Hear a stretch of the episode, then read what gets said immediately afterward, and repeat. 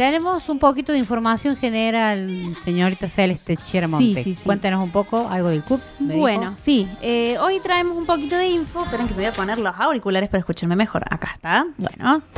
Eh, hoy tenemos un poquitito de información eh, sobre la situación actual de los certificados únicos de discapacidad. Es un tema del que seguramente han escuchado hablar porque eh, ha circulado incluso en los noticieros como, bueno, pocas las veces en las que se habla de las leyes de personas con discapacidad, pero bueno, lo que es el CUD, eh, como es como un derecho básico, es algo que, se ha hablado mucho.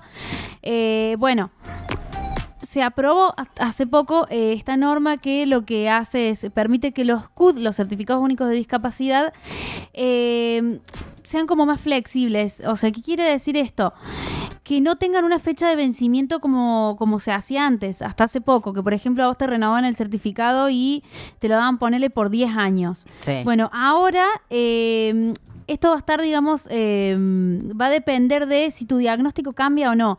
Por ejemplo, en mi caso, yo doy mi ejemplo, eh, yo lo tengo con fecha de vencimiento, pero porque lo renové en 2018 eh, y lo tengo hasta 2026, pero mi diagnóstico siempre es el mismo, eh, porque yo tengo desprendimiento de retina. Pero ¿qué pasa cuando una persona eh, con una o más de una discapacidad, eh, por ejemplo, hay enfermedades que lo que hacen es que uno adquiera discapacidad, no sé, un ejemplo que se me viene a la cabeza es el síndrome de ELA, por ejemplo, que es como que el cuerpo, lo que es el cuerpo físico, digamos, y, también a nivel neurológico en algunas discapacidades, se va modificando. Entonces ahí es necesario ir eh, haciéndole cambios al CUD. Entonces lo que, pro- lo que propone la ANDIS, la Agencia Nacional de Discapacidades, es, ir haciendo que el Estado haga un seguimiento eh, a las personas con discapacidad para ir viendo, como ir actualizando la información, e ir viendo si, si, si hay que cambiar algo, si hay que renovar algo en el certificado. Eh, eso se estableció, yo creo, también un poco por. Había mucha presión. Había como dos bandos. Yo me acuerdo el año pasado cuando se empezó con esta movida, que estaba, el- el, digamos, la, la gente que estaba a favor, que decían que bueno, que, que no tenga ya fecha de vencimiento el CUD, porque es un, es un perno hacer los trámites todo el tiempo. Sí, y había personas que decían no, porque hay discapacidades que, que necesitan que se renueve. Entonces yo creo que tis- como para que la, la cosa sea como más equitativa y más flexible, tomaron esa medida. A mí personalmente me parece bien. Ahora, hay que, es- esperemos, roguemos que el Estado realmente se haga cargo de hacer el seguimiento y de que no haya tantas trabas a la hora de renovar o sacar el CUD.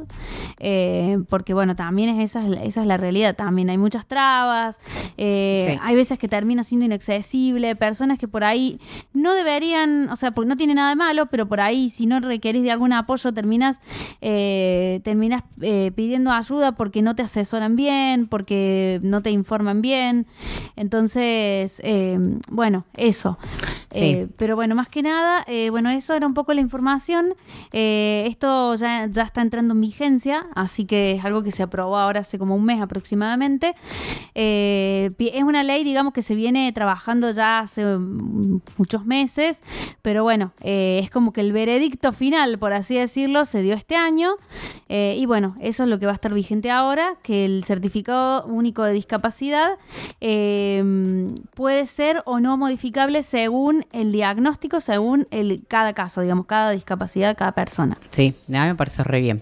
A mí también. Eh, me parece bien porque obviamente acá, un caso, la gente que nace con ceguera no es que, dependiendo de las patologías, Claro. no es necesario estar renovando el certificado. Todo el mundo que tiene discapacidad sabe lo que significa primero hacer el certificado y después la renovación. Sí. Es un choclazo de papel y cosas Sí, para sí, hacer y vos decís, che, ¿qué necesidad de hacer esto si yo no voy a volver a ver?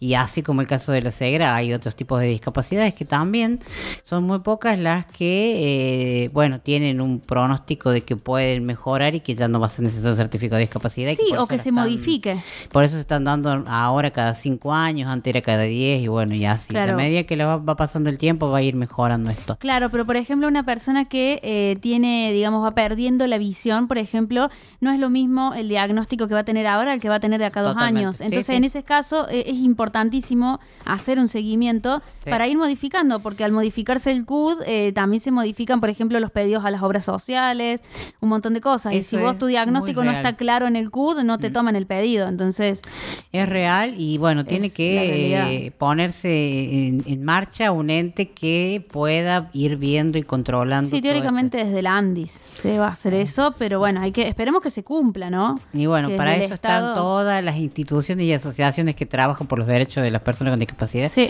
que salen a hacer ruido y es la única forma que nos escuchen. Gracias, Cele.